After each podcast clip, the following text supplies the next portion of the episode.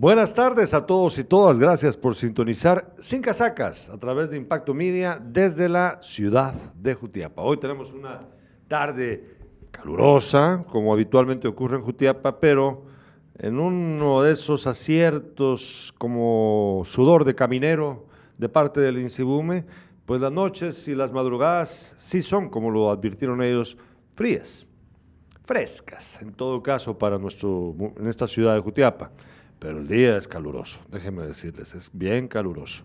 Por cierto, para los que nos están viendo por vez primera, acá tenemos en el fondo el volcán Suchitán, que está hoy despejadito, despejadito, y les cuento que el próximo domingo, con el grupo de Toma la Ruta de este canal, de Canal de Impacto Media, vamos a subir el Suchitán. Yo escalé hace unos meses atrás el Moyuta, uno de los cinco volcanes de Jutiapa, que es el departamento con más volcanes en el país, por cierto, cinco volcanes. Pero mañana, el domingo, vamos a subir el Suchitán. Y créanme, me mandaron una, nos mandaron una información básica para saber qué llevar, y cómo estar preparados para escalar el volcán. Y créanme que me ha dado cosa meterme a esto. Pero bueno, lo vamos a hacer, lo vamos a disfrutar también. En este programa vamos a hablar acerca de lo que pasa con la justicia en nuestro país. ¿Será posible que eh, algún día tengamos justicia pronta y cumplida o va a seguir siendo esta eh, manipulada por eh, entes o personas que lo que quieran es simplemente llevar agua a su molino, aprovecharse del sistema de justicia en nuestro país, tener operadores coaccionados, amenazados o incluso, pues, hay algunos que se han tenido que ir al exilio. ¿Será que tenemos que seguir viviendo así?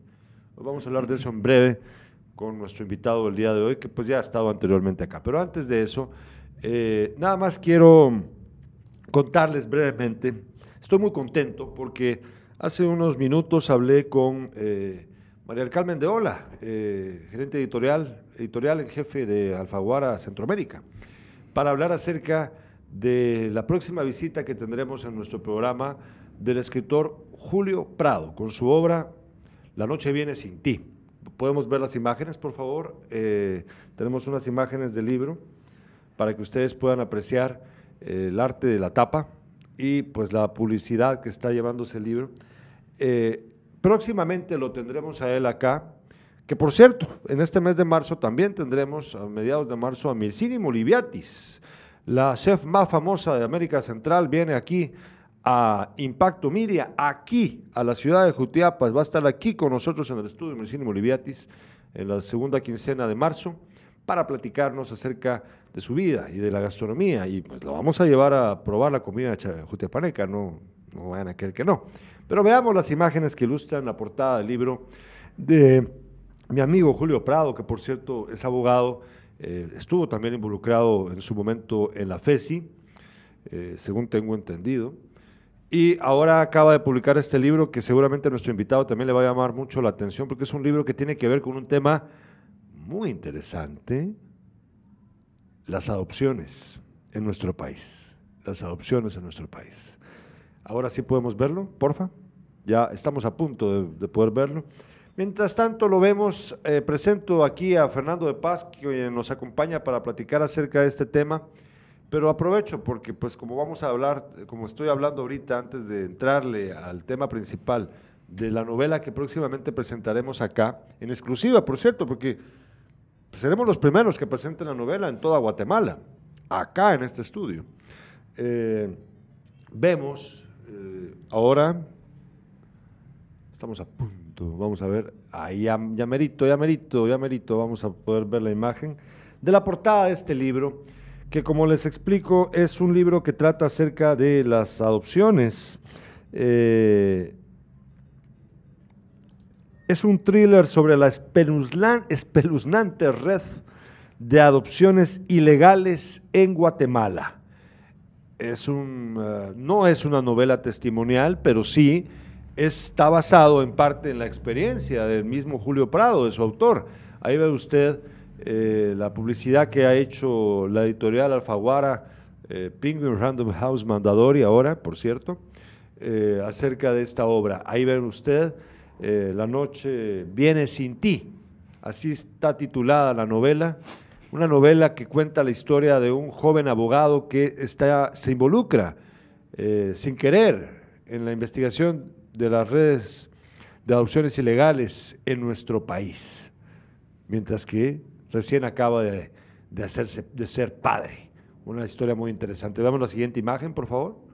Es, esta, es la portada del libro ya un poco más de cerca.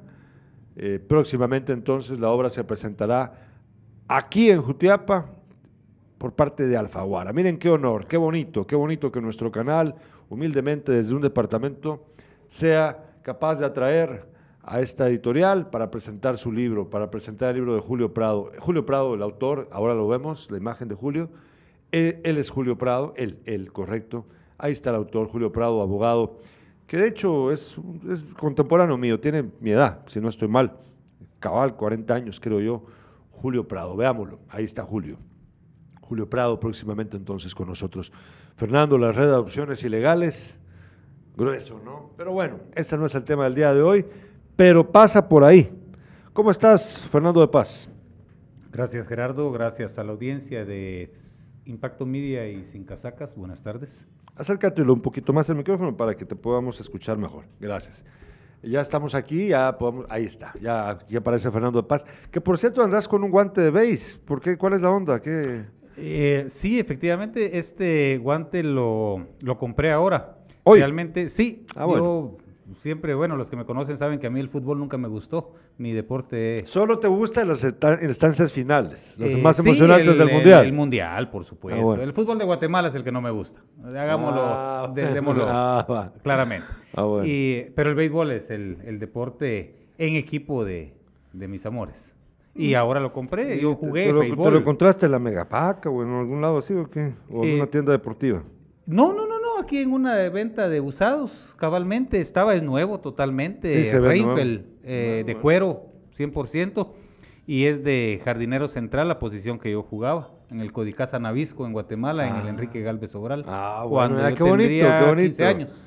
Qué bonito. ¿Y ya te lo probaste? ¿Ya viste si te queda? Sí, ah, sí, sí. Poco corto, pero sí está bien. Qué bonito, la verdad, qué, qué bonito. Qué, qué, bonito la pasión por un deporte y que lo disfrutes mucho. Me, me, da mucho gusto.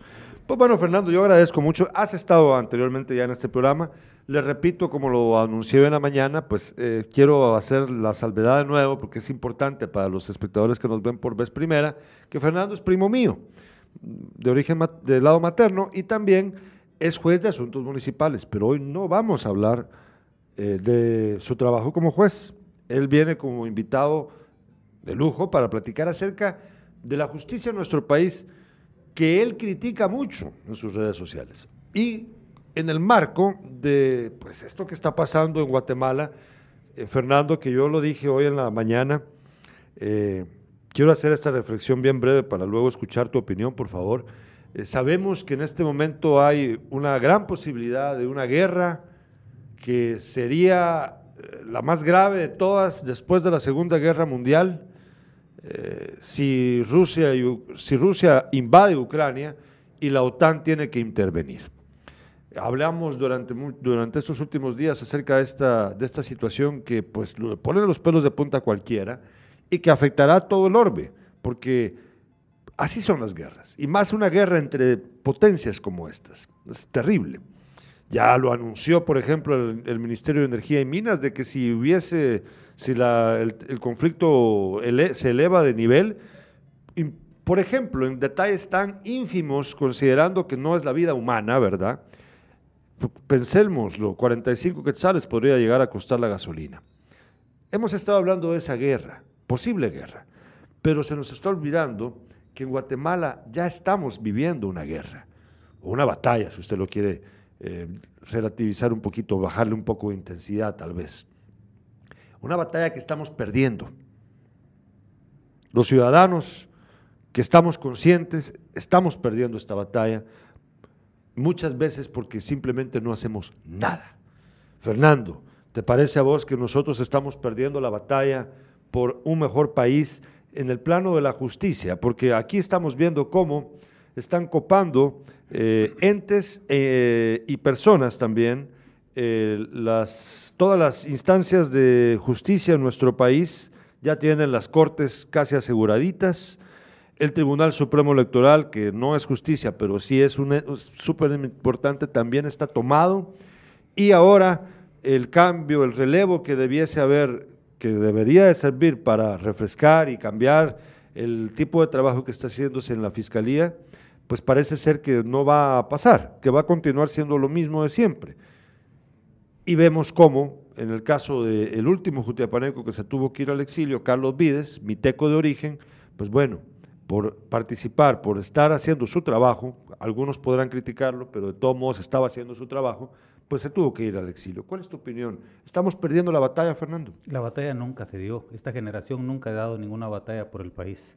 Yo ah, reflexionaba precisamente ayer sobre la juventud y reflexionaba sobre la juventud de 1920 que fue capaz de unificarse a través del Partido Unionista o alrededor del Partido Unionista para derrocar una dictadura, la de los 22 años de Manuel Estrada Cabrera. Mm. Meditaba en la juventud de 1944 que fue capaz de hacer una gigantesca revolución, la del de octubre del 44. Meditaba en, en los jóvenes cadetes del 55 que se rebelaron para rescatar el honor perdido del ejército que traicionó a su presidente.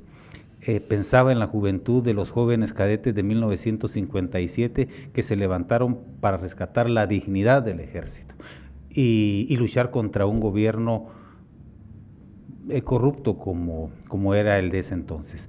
Meditaba en, la, en los oficiales, en la juventud de los oficiales cadetes de 1960 que fueron capaces de levantarse para iniciar una gesta revolucionaria. Meditaba en, los, en la mm, generación de jóvenes, estudiantes universitarios y estudiantes eh, de nivel medio alrededor del partido Fuego, eh, o del movimiento Fuego estudiantil que fue capaz de levantarse contra un gobierno corrupto como el de Miguel Idígoras Fuentes en las gestas gloriosas de marzo y abril de 1962. Meditaba en, la, en, los, en toda una generación de jóvenes heroicos que brindaron su, su vida y su sangre de 1960 a 1996 en una revolución por su país.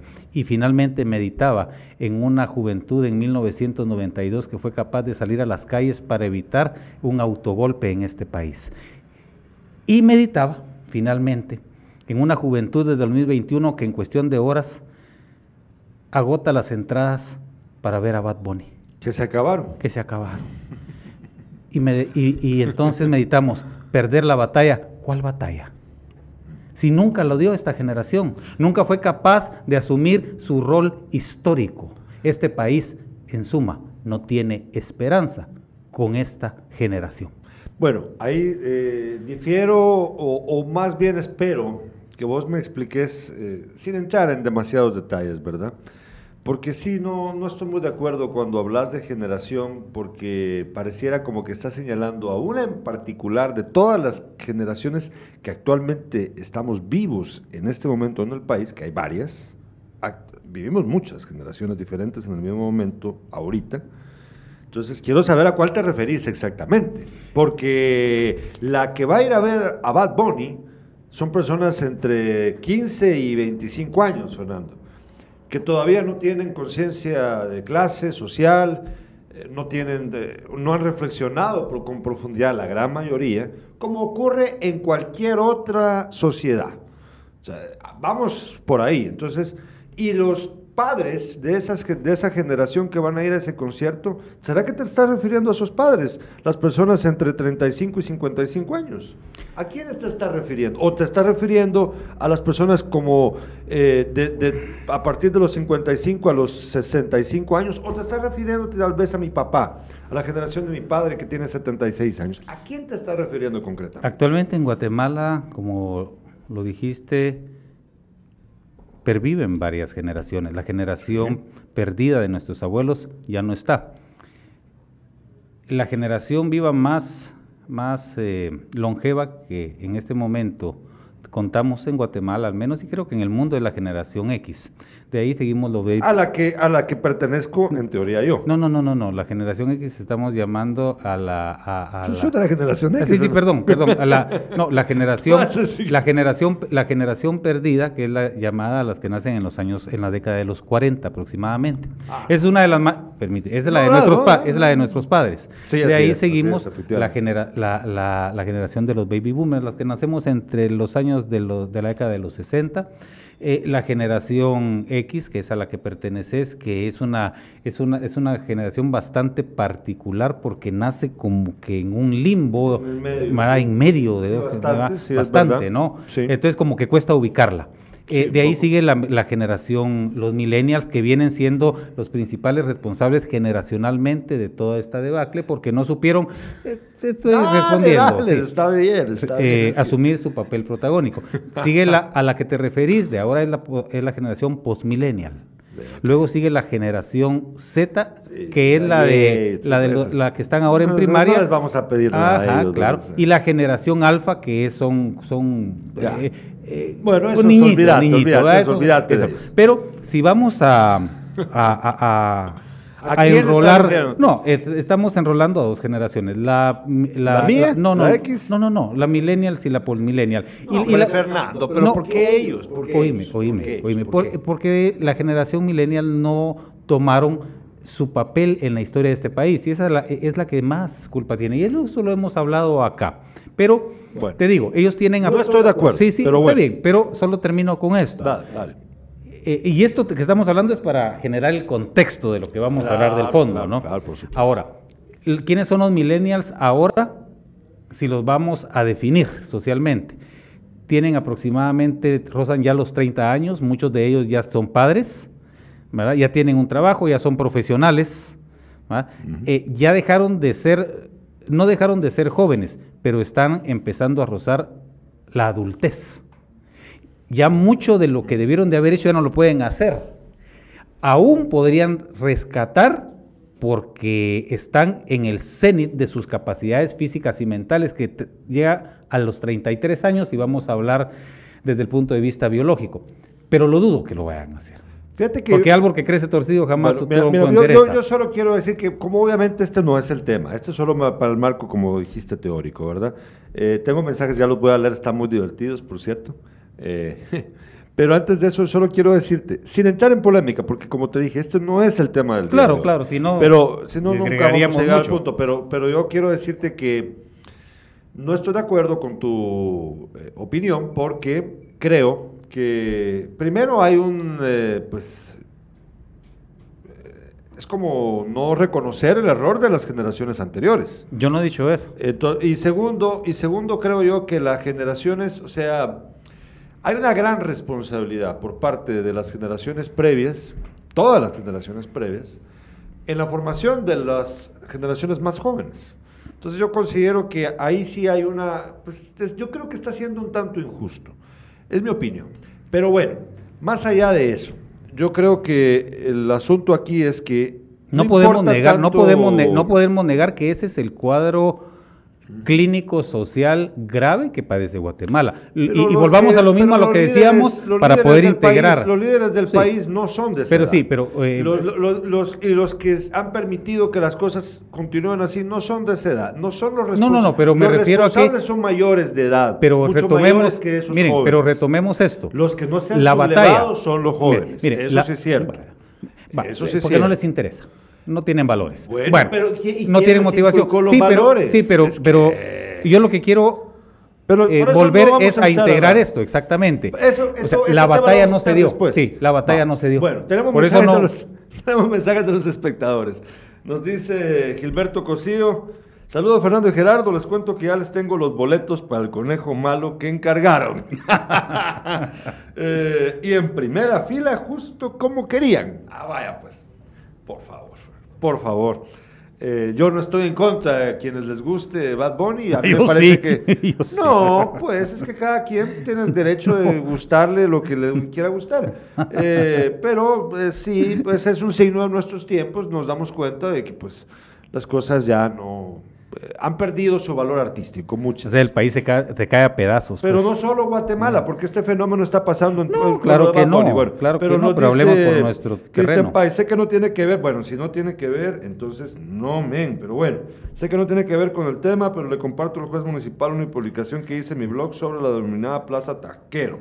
Bueno, Ahí, ahí, lo ves, pero yo advertí desde el principio, Cristian, que este programa no tiene que ver con su labor como juez. Déjenme descansar un ratito. te pido respeto como espectador, entenderlo, no sé si lo escuchaste desde un principio, pero te pido respeto porque no estamos hablando ahorita con el juez de asuntos municipales, sino con el abogado, el, el, el que tiene tantas opiniones de diversos temas porque es un hombre bien leído, bien instruido, es un tipazo, mi primo Fernando, y pues yo quiero hablar con él acerca de esto para hablar de, lo que pasa en la MUNI, pues para otro día te invito. Y gracias. Y por favor. me dejan descansar un ratito del tema de la MUNI. y, y, bueno, ahí lees el artículo de Cristian. Claro, pues ahora ya lo mandaste, Cristian. Ahora ya lo mandaste. Yo lo voy a leer. Eh, nos dice Juan Carlos Salazar. Gerardo, el licenciado. Sí, ah, bueno. No, hombre, ¿cómo vas a querer? Dice. J.C. Salazar desde Málaga, España, nos escribe. Gerardo, el licenciado que está contigo es el que no se ha vacunado. No, hombre, Fernando, ya estabas vacunado. ¿Cuál no está vacunado? ¿Quién será que no se ha vacunado? El refuerzo tengo, las, tres. Yo también tengo ya las tres. Toco melanina.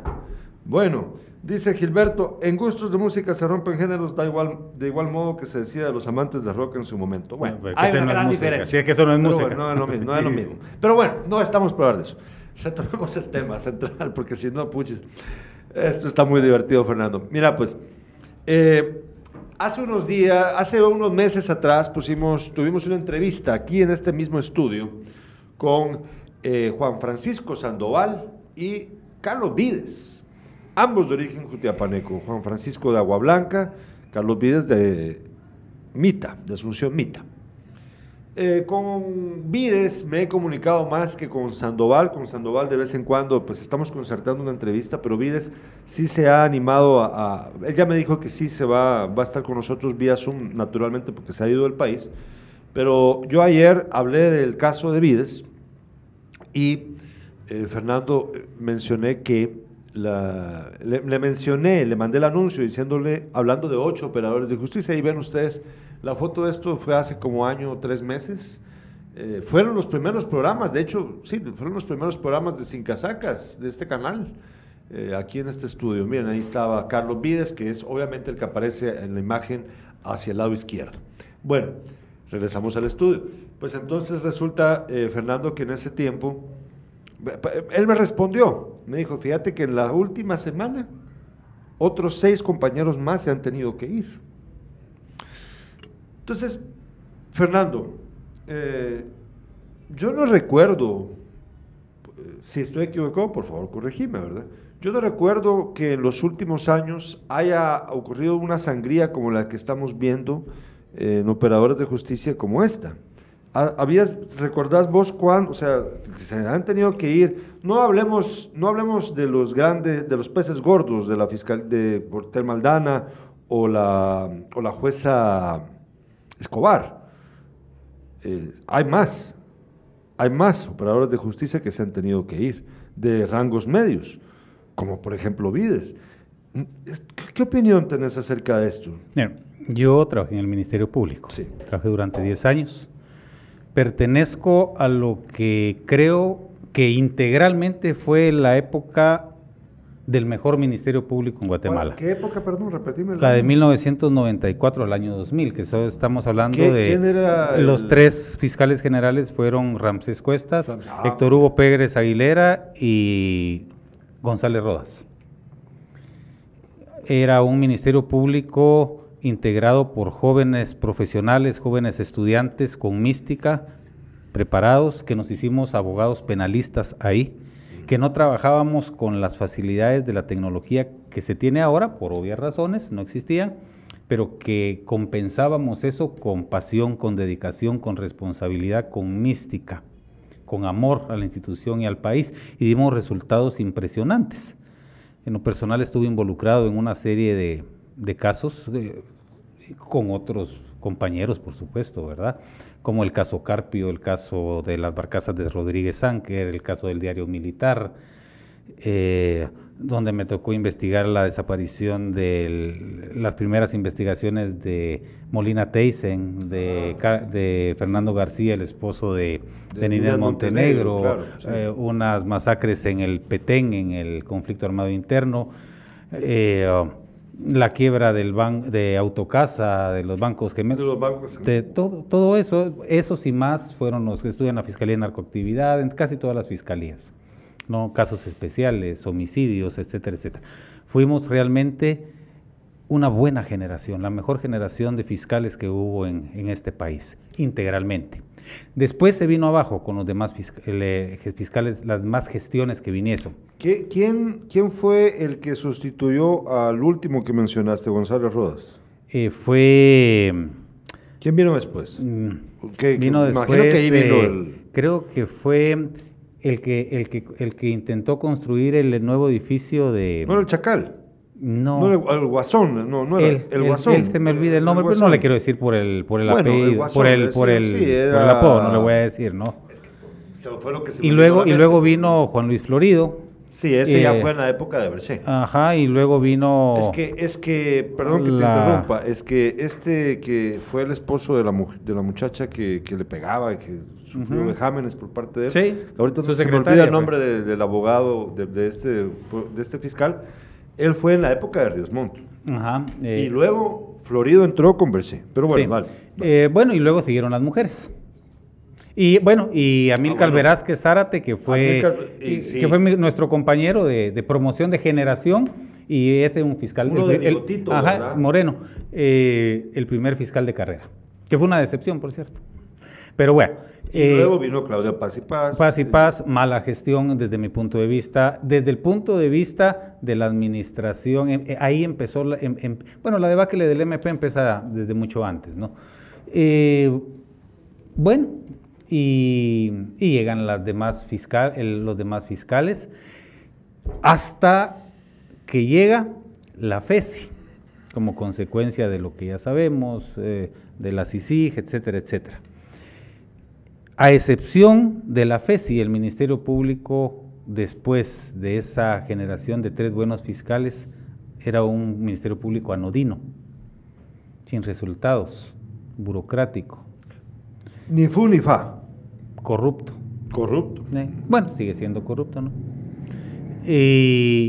pero la FESI le vino a inyectar una nueva vida, una nueva dinámica por las circunstancias políticas históricas que estaba pasando Guatemala.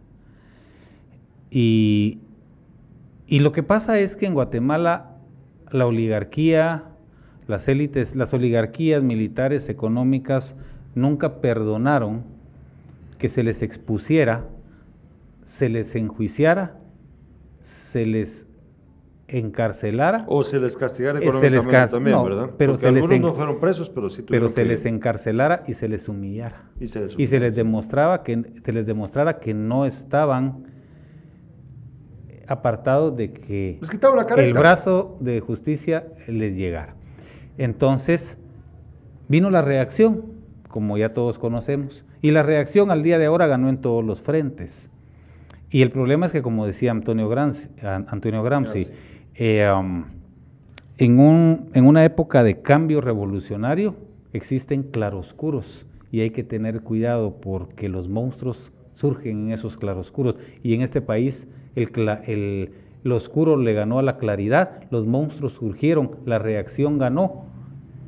Y su y, ahora es peor. Cuando la cuando la reacción gana es peor, se entroniza más y resulta eh, más nociva para, para, la historia y para el país que la que fue derrotada. Sí, fíjate que esto me recuerda mucho, no sé Con si más ustedes, fuerza, ustedes han visto la película basada en la novela de Stephen King, La Niebla, no sé si la han visto ustedes, se la recomiendo muchísimo, están encerrados en un supermercado, unos, eh, porque hay, de repente empieza a meterse una niebla que cubre todo, eh, y bueno, luego resulta que hay monstruos extraterrestres o eh, pues ajenos al mundo natural afuera, en, medio de la niebla.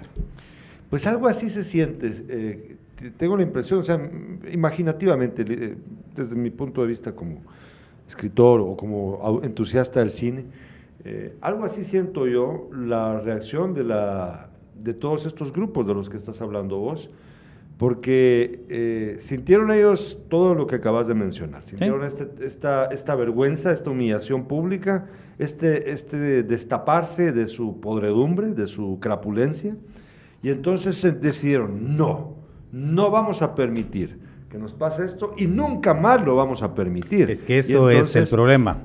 es como que por nosotros... Eso por, eso, por eso es esa reacción virulenta. Ellos van a aplastar absolutamente con todo su poder político económico cualquier nuevo, ni siquiera van a dejar que llegue a un intento cualquier pensamiento que pudiese anidarse en el, en el corazón, sentimiento en la mente, en el corazón del pueblo, de volver a repetir eso. Jamás lo van a permitir.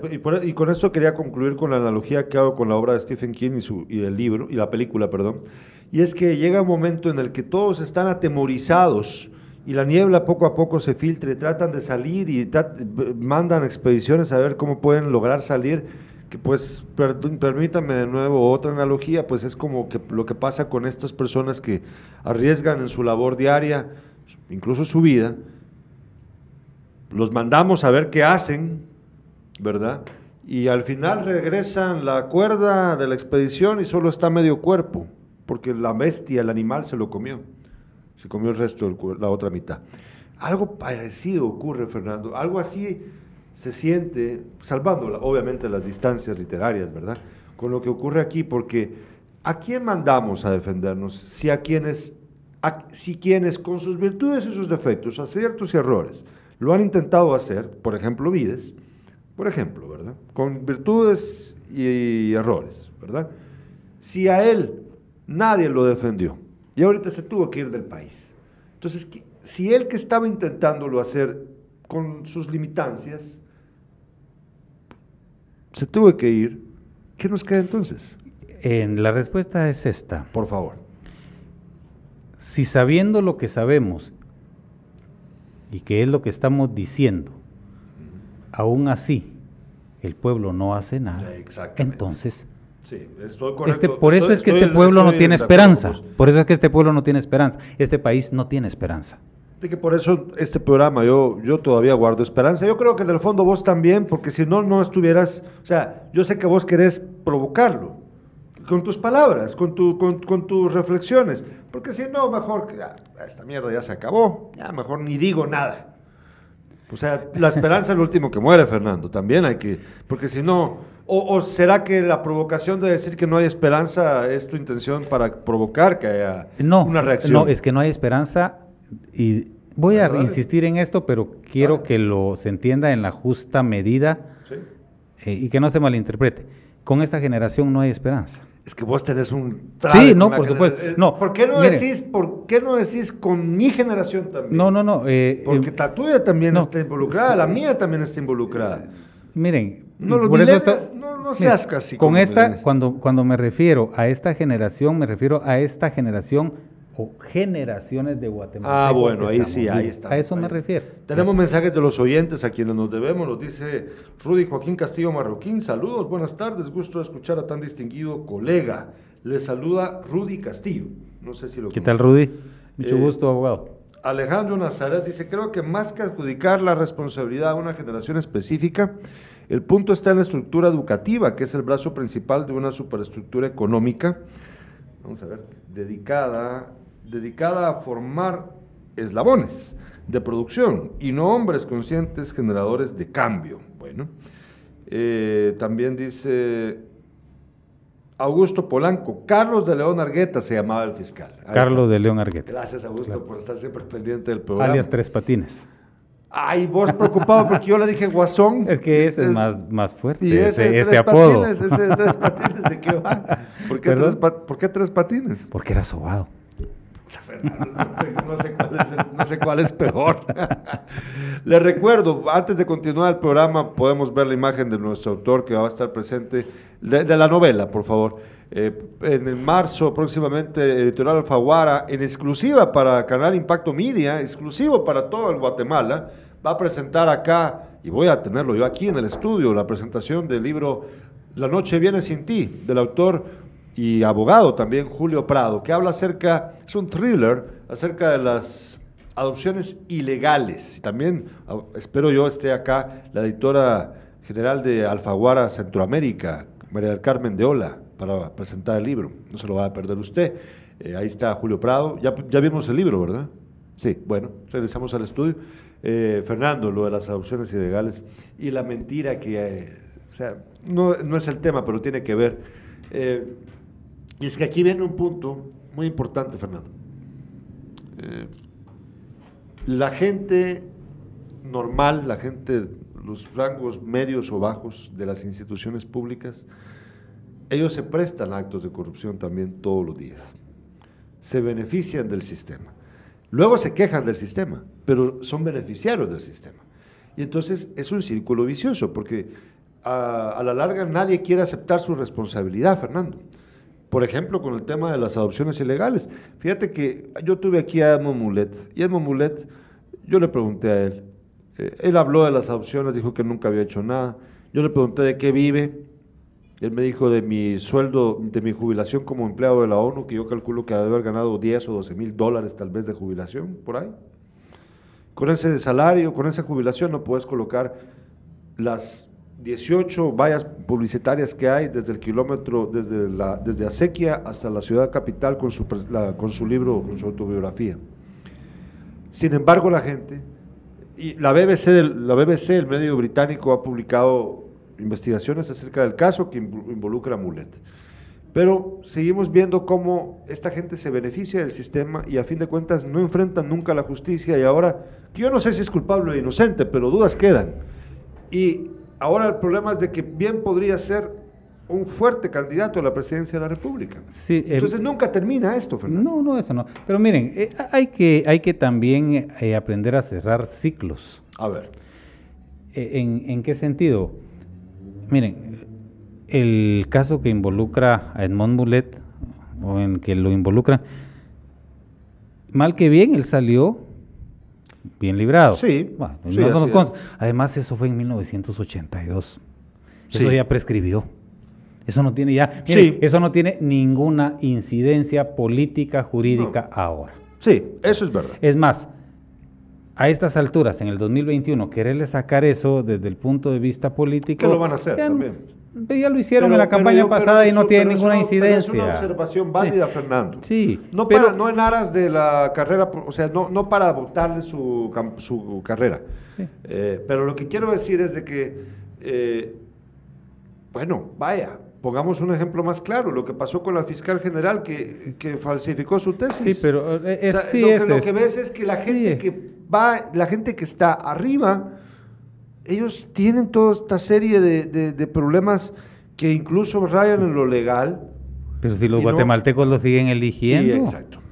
Y entonces, y luego se quejan de ellos. A ver, los diputados por Jutiapa, los empiternos no me refiero a Juan Carlos Rodas, que para mí es un buen diputado, eh, es un buen amigo, está haciendo las cosas bien desde mi perspectiva, ¿verdad? Y de sus limitaciones lo está haciendo bien. Me refiero a los otros diputados. Disculpen, pero si los mismos jutiapanecos son los que los eligen, pues una y otra vez, los mismos guatemaltecos eligen una y otra vez a los a, alcaldes malos y a presidentes eh, eh, que saben que tienen problemas, pues. Entonces, tenemos mensajes de los espectadores en YouTube, nos han escrito, yo le agradezco a mi amigo Augusto Polanco que nos ha enviado esta notificación porque yo la verdad es que lo voy a hacer de ahora en adelante, me voy a meter en las dos plataformas. Recuerde que nosotros estamos en Facebook y en YouTube, pero yo regularmente me meto en Facebook a leer los mensajes. Ha sido un error mío, pido disculpas. Nos dice Eric Hernández, falta de educación es el problema, nos dice Eric Hernández con respecto al tema que estamos tratando. Gracias, Eric, por eh, contarnos, por darnos su opinión. Fíjate que aquí, uff, fíjate que hablando de este tema, mira, yo creo que Andrés Ramos nos está viendo ahorita y nos acaba de enviar esta foto nuestro amigo Andrés, que por cierto, gracias a Andrés Ramos, para el día lunes vamos a tener un tema muy especial del que ya le voy a hablar antes de terminar el programa. Eh, Adriel, eh, ¿podríamos poner esta imagen, por favor? Esto es, esto es, acaba de ocurrir. Esto es una noticia de ahorita. Eh, prensa libre, titula ahorita, en este mismo momento, vamos a ver si la podemos poner. Sí, va. Vamos a ver, es eh, pues otra capturada a la FESI.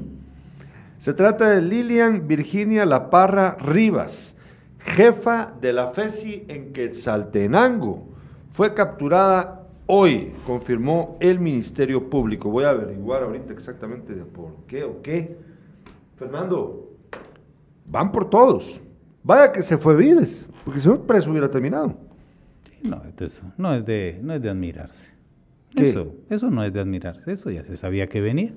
Eso es, miren, ah, cuando la reacción, cuando en, un, cuando en movimientos sociales de cambios jurídicos, políticos, económicos, la reacción gana y es derrotada este movimientos, estos movimientos transformadores, pues la reacción toma actos virulentos, aplasta. Pero, pero Fernando, esto también podría implicar posteriormente, bueno, a periodistas, a bueno, a los defensores de derechos humanos, esos ya los llevan desde hace rato. Eh, Jordán Rodas, si no se va del país, a Jordán Rodas ya le tienen, ya le, ya, le tienen varios procesos. Eh, es, lo, más, lógico. Lo, más prudente, que, que, debe hacer, porque él una vez sale y pierde el antejuicio, van tras Jordán Rodas. Porque vean, las oligarquías en este país se las tienen a los que los procesaron y los condenaron y los encarcelaron. ¿Ya, vimos la imagen? Todavía no. Ahorita vamos a ver la imagen de, la, de este titular de prensa libre. Fíjate que a mí me sorprendió bastante que el caso de Aldo Dávila no lo hayan, le hayan dado, dictado falta de mérito por el caso de agresión, pero es que la verdad es que estaba muy jalado de que por eso fueran a quitarle su derecho a antejuicio, ¿verdad? Por, la, no, no, no, es, no, es, eso. Lo que pasa es que eh, eh, Aldo Dávila no ha llegado al, al, Miren, Aldo Dávila es una persona mediática, un funcionario, un dignatario, porque es electo por en forma directa, popularmente, al que ha colocado en evidencia y en jaque es al gobierno, al gobierno. Pero aquí no estamos hablando del gobierno de esto. Aquí estamos hablando, aquí estamos hablando de un proceso que tocó a, los poderes, supremos en este país. Eso es una cosa muy diferente. Empresarios. Ahora, miren, cuando, ahora lo que hicieron con Chitumul, que es un juez que a mí en lo personal es un mal juez, no me cae para nada bien. Pero pero vean, pero no puedo dejar yo de ser objetivo. Miren por qué le retiraron antejuicio. ¿Por, por, la, ah, por, la, denuncia de un policía. Por la denuncia del policía. De un policía que lo insultó que lo, o que le dice que lo amenazó. Disculpen, retirarle un antejuicio a un juez por una denuncia de un policía, que discúlpeme, pero que no tiene la más mínima credibilidad. Por favor, eso no. O sea, no me puede caer muy bien, pero no. ¿Pero por qué? ¿Cuál es son los casos en que ha estado involucrado Chitumul. En los casos precisamente en aquellos que fueron tocadas estructuras. Él fue uno de los que condenó a Efraín Ríos eh, me pregunta Juan Carlos Salazar desde Málaga, España, ¿por qué es que fue capturada la fiscal de la FESI de Quetzaltenango? Bueno, aquí dice que por la posible comisión de los delitos de falso testimonio, abuso de autoridad y usurpación de funciones. La investigación de la Fiscalía deriva de denuncia presentada en la cual se indica que la Parra Rivas interpuso múltiples denuncias ante la Junta de Disciplina Judicial y Supervisión de Tribunales, presuntamente afirmando hechos falsos en contra del juez de primera instancia penal de mayor riesgo de Quetzaltenango y sin causa legítima. Posiblemente ejerció actos en nombre del Ministerio Público atribuyéndose carácter oficial para interponer dichas denuncias. Bueno, mañana en Despierta vamos a hablar seguramente de este tema. Fernando, para ir concluyendo el programa, voy a leer los mensajes, perdón, antes de hacerlo, porque nos vemos a nuestros espectadores. Eh, nos dice Ramiro Ruiz, saludos Fernando, siempre atento a tus aciertos. Dice Cristian Pais, es a nivel especie la desesperanza, el hastío, no en balde hay una depresión a nivel mundial. Eh, nos dice Rudy Joaquín Castillo Marroquín, miren, se debe tener cuidado al defender ciertos casos. Soy abogado y puedo decir que la, la FESI es, es verdaderamente violador de las garantías penales. Esta fiscalía hasta nosotros los abogados nos limitan y si nos ponemos nuestros clientes van a y si nos oponemos nuestros clientes van a pagar las consecuencias. voy a referir a eso. Eh, vaya, y solo voy a terminar con el último, dice Alejandro Nazaret, y él, y si dice que no hay esperanza, ¿por qué trabaja para el gobierno? Bueno, ahí tenés dos temas, Fernando, para, para nuestros espectadores. Claro, primero... El primero, el, de Rudy Joaquín, con respecto a, la, su opinión de la FESI. No, y un agradecimiento al licenciado Ramiro Ruiz. Gracias, eh, Ramiro, por tu deferencia y por eh, honrarme con tu atención. Eh, la primera pregunta de referencia, ¿cuál era, me decías? la, primera es acerca de, eh, soy abogado y puedo decir que la ah, es verdaderamente violador de las garantías penales y que si no se cumple, si, eh, lo limitan a los abogados y que si no pueden pagar las consecuencias sus Esa es la otra parte de la, otra cara de la moneda a la que yo quería referirme y a el abogado lo hizo acá en su comentario. Es cierto. Vean, no crean tampoco que la FESI o la CICIG era, estaba integrada nada más por, por profesionales de buena voluntad y, honestos en cuanto a su manera de trabajar e impolutos. No, no es así. No. La, en primer lugar, la CICIG en sus cuatro estaciones o en sus cuatro pedidos cometió abusos al por mayor. Abusaron de, se excedieron en, sus, en su mandato para lograr sus fines, porque eran fines políticos más que todo. Ellos tenían una, eh, eh, una misión política jurídica internacional. Y, cuando se tiene un poder así, cuasi ilimitado, el ser humano muchas veces abusa de él, y ellos lo hicieron. La FESI después también. Se los dice un abogado, yo he litigado, y yo, yo sé cómo, cómo funcionaban esos entes. Eh, y por eso una vez alguien me dijo, mire, eh, ¿usted está a favor o en contra de la CICIG? A favor, le digo. Pero, ¿por qué, Lick, si ellos abusan? Por una simple y sencilla razón. ¿Guatemala es menos corrupta en su sistema de justicia por la CICIG o sigue igual? Ah, sigue igual. Perfecto. Tiene razón, sigue igual. Pero ¿sabe cuál es la diferencia con la CICIG, Leo? Que antes la justicia pronta y cumplida solo era para los ricos. En cambio, la cárcel era para los pobres. Hoy con la CICIG, aún de manera defectuosa, la cárcel también es para los ricos. Sí, es que, es que lo defectuoso no vamos a negarlo, ¿verdad? Pero, pero la diferencia que hizo, poniéndolo en una balanza, era preferible tenerla a no tenerla.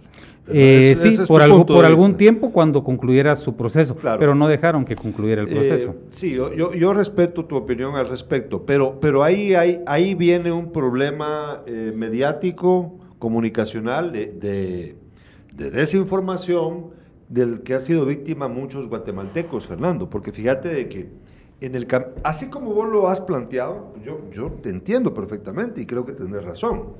Y creo que ambos coincidimos, Fernando, lo que yo acabo de decir, de que ya poniendo en la balanza, pues era preferible tenerla que no tenerla. Así es, ¿verdad? Claro. Coincidimos. Por cuestión no de justicia, sino de equidad, distribuir de manera ecuánime la injusticia. Pero era necesario y también era un, sistema exacto. Era, algo que valía la pena. Era, pues, eh, valía la pena porque el sistema de justicia, con todos sus defectos, corrompido, eh, defectuoso, que no solo se volcara en contra del pueblo, de la mayoría, de la gente sencilla, sino que ahora también las oligarquías sintieron en carne propia lo que era esa injusticia y lo que era pagar por un delito. pero ahí viene, aquí viene la parte que lo, que yo digo que pues es comunicacionalmente perverso, porque eh, así como lo planteaste vos, ya coincidimos los dos, ¿verdad? Está bien claro, no hay, no hay mentira aquí, ¿verdad? El problema es que yo fui testigo, Fernando, de cómo ah, enfrente de mí me decían abogados jutiapanecos que estaban en contra en su momento cuando estaba ella aquí de la jueza Erika Ifán, ¿por qué no los dejaba pistear? No, la dejaba, no se dejaba pistear. Y yo soy testigo, yo estuve a la par de ellos, yo los escuché decirlo.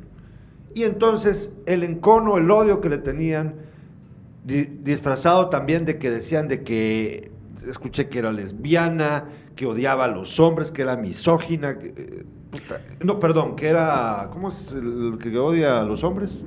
Andro, no, bueno, ahorita se me olvidó. Bueno, vaya. Le inventaron, le pusieron patitas y colita cuando en el fondo, Fernando, el problema era que no se dejaba corromper. Y entonces ese discurso permeó en buena parte de la sociedad. En vez de decir que lo que pasa con la jueza es que, pues es que esa jueza no se deja mucha, lo que inventaron fue un discurso lleno de mentiras que también la gente se ha creído cuando critican de forma desproporcionada la labor de la FESI.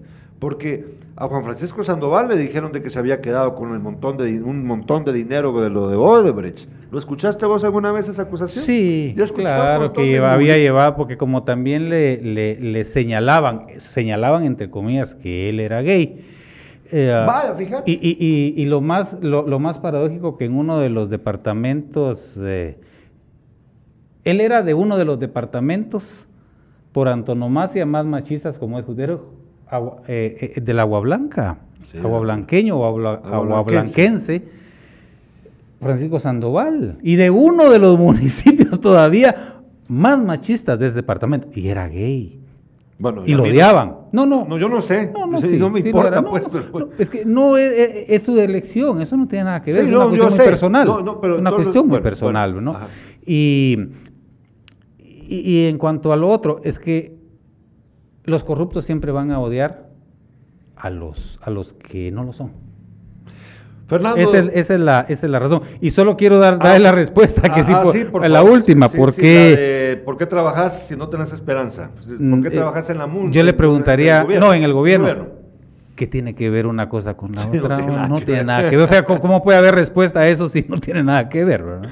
No, no tiene nada que ver. Nosotros les agradecemos su sintonía en este programa. Les recordamos que mañana despierta a las 7 de la mañana. Por cierto, el viernes, Fernando, a vos te, tal vez te interese por aquí andar o no participaste en el Pepe Comelón, ¿verdad?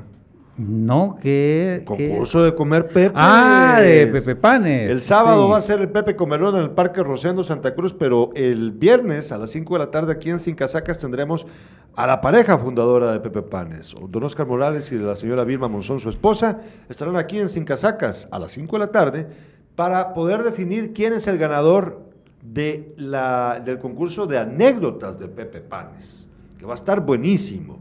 Hay cuatro finalistas, incluido Cristian Pais. ¿Y sabes qué, qué es el, cuál es el premio? ¿Cuál es? Un Pepe Pan diario por un mes. Por un mes. Pero que se van a El que quiera. no, solo el Pepe Pan clásico. Ah. Pero pueden regalarlo, pueden compartir con los amigos, ¿verdad? Nosotros les agradecemos su... Ah, por cierto, se me había olvidado. Dos cosas, puches, vaya que... Es posible, todavía no me ha confirmado, pero es posible que mañana venga el exalcalde de la ciudad de Jutiapa, Edwin El Chavo Castillo. Él quiere venir a aclarar un tema que tratamos hoy con mi padre acerca de la, del terreno donde se va a construir el hospital de referencia. Viene a contar su versión. Y a las 5 de la tarde de mañana va a acompañarnos aquí Hugo Morales Ayestas, organizador de la Expo Ganadera eh, que se va a celebrar ahorita en marzo aquí en Jutiapa a contarnos un poco de la actividad. De todo, estamos cargaditos. Ah, por cierto, por último, el, lunes vamos a hablar acerca del pie equino varo. ¿Han visto ustedes, lamentablemente, infantes que tienen sus piecitos pues dobladitos? Ese es el pie equino varo. Vamos a, tratar el tema con una fundación, eh, Miracle Fit. Van a hablarnos con, van a estar con nosotros vía Zoom y también las terapeutas que ayudan a remediar este, esta condición que afecta tanto a la infancia en nuestro país. No se lo vaya a perder, estamos cargados de buena vibra. Gracias por su sintonía, gracias Fernando de Paz. Gracias, Gerardo. Programa bonito, esto no se agota, pero vamos a seguir discutiendo. Muy bien, y gracias a todos los, la audiencia.